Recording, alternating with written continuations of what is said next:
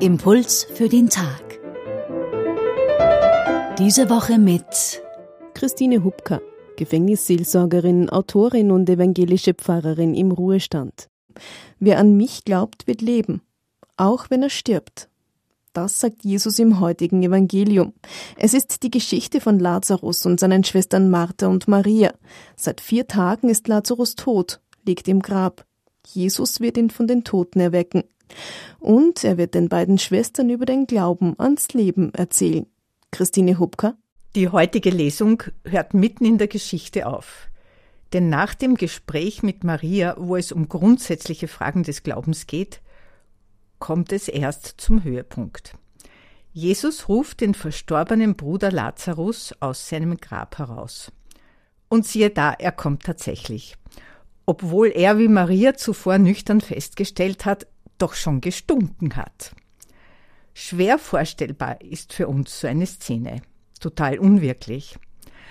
Abrupt holt uns die Reaktion der religiösen Autoritäten in die Wirklichkeit zurück. So einen wie diesen Jesus muss man unschädlich machen. Man muss ihn beseitigen, der ist ja gemeingefährlich. Ob sie sein Reden meinen oder sein Tun, bleibt unklar. Und noch etwas bleibt offen. Wird Lazarus eines Tages früher oder später noch einmal sterben? Diesmal endgültig? Dann hätte er seinen Tod doppelt erleiden müssen. Unser eins musste es nur einmal durchmachen. Genau diese Fragen zeigen, dass es in dieser Geschichte nicht um die Sensation geht, sondern um das Vertrauen, das die Schwester von Lazarus zu Jesus hat. Und sie zeigt auch, dass Jesus mit seiner Botschaft Widerstand erzeugt hat bei den Mächtigen. Bis heute.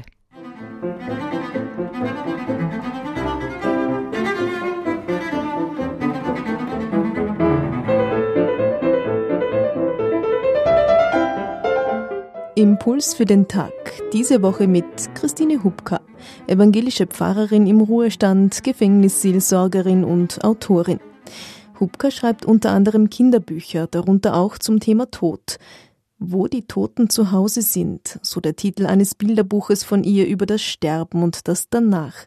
Für Kinder ab vier Jahren poetisch und liebevoll illustriert von Nina Hammerle und mit wertvollen Tipps für die Eltern, wie sie Kinder beim Trauern begleiten können.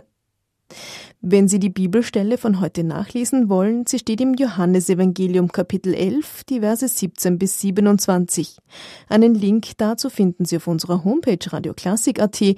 Dort können Sie den Impuls für den Tag auch nachhören.